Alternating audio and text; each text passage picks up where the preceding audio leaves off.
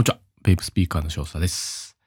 今回のオリンピックはまあ、ようケチがつきますよね。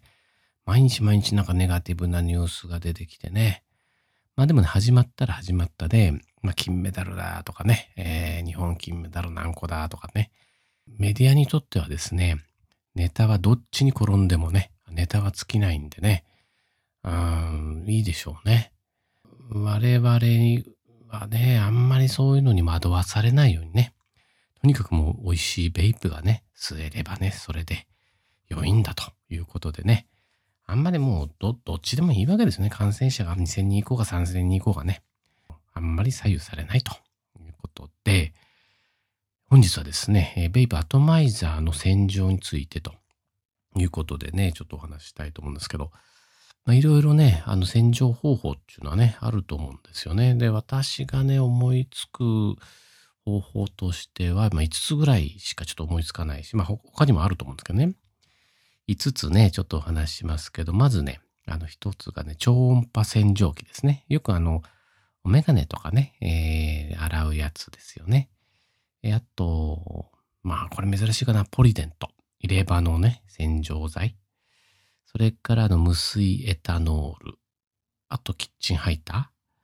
まあ、あとはね、あの中性洗剤ですね。食器洗い用の洗剤ということで、まあ私も全部ね、やってるわけじゃないんですけど、超音波洗浄機とポリデントはちょっと使ったことがありません。うんまあ、多分ね、超音波洗浄機で洗浄されると思うんですけど、まあ、わざわざ機械を置いても、それも、毎日使うわけじゃないからね。まあ、っていうことで購入はしてないですし、ポリデントはね、結構効き目がありそうな感じがしてんですよね。ただね、ちょっとやっぱ買い行くのが恥ずかしいっていうかね、なんで、うーん、まあいいと思うんですね。あの、一回試してはみたいと思うんですけど、うん、ちょっとポリデントはまあ通販で買ったらいいのかな。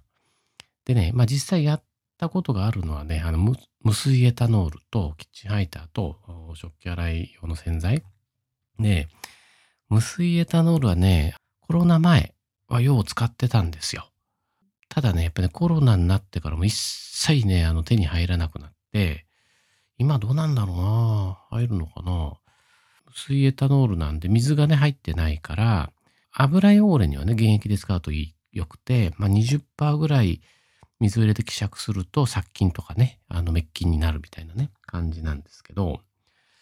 うん、まあ、無水エタノール、つけ置きですよね。つけ置きでね、以前ちょっと使ってましたけど、まあ、これで匂いが取れるかっていうとね、まあ、そうでもなかったんですよね。まあ、殺菌とかはね、されるのかもしれないんですけど、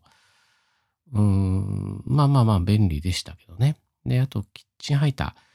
これね、あの、結構匂いがきつい。例えばね、コーヒーとかタバコのリキッドを使った後のアトマイザ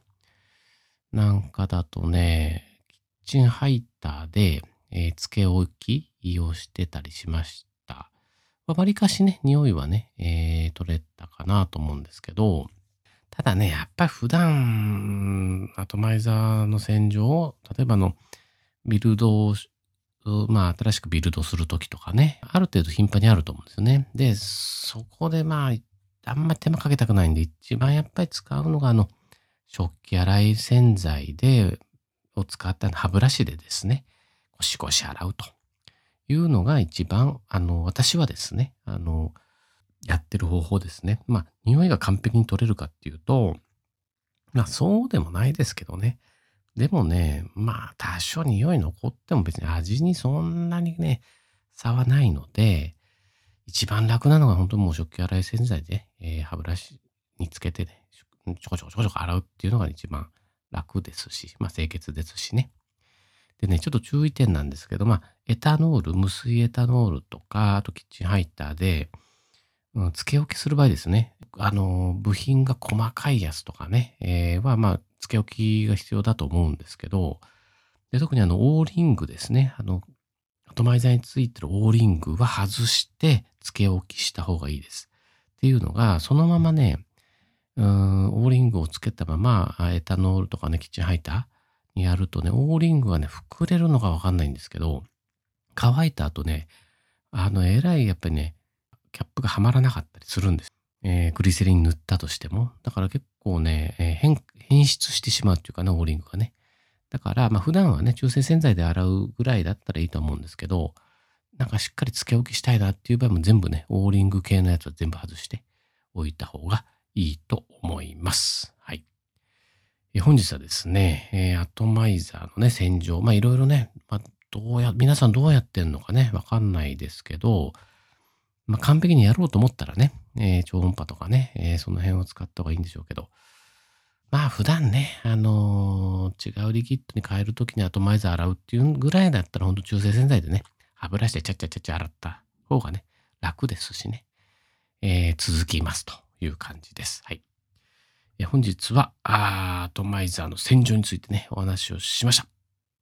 じゃあね、バイバーイ。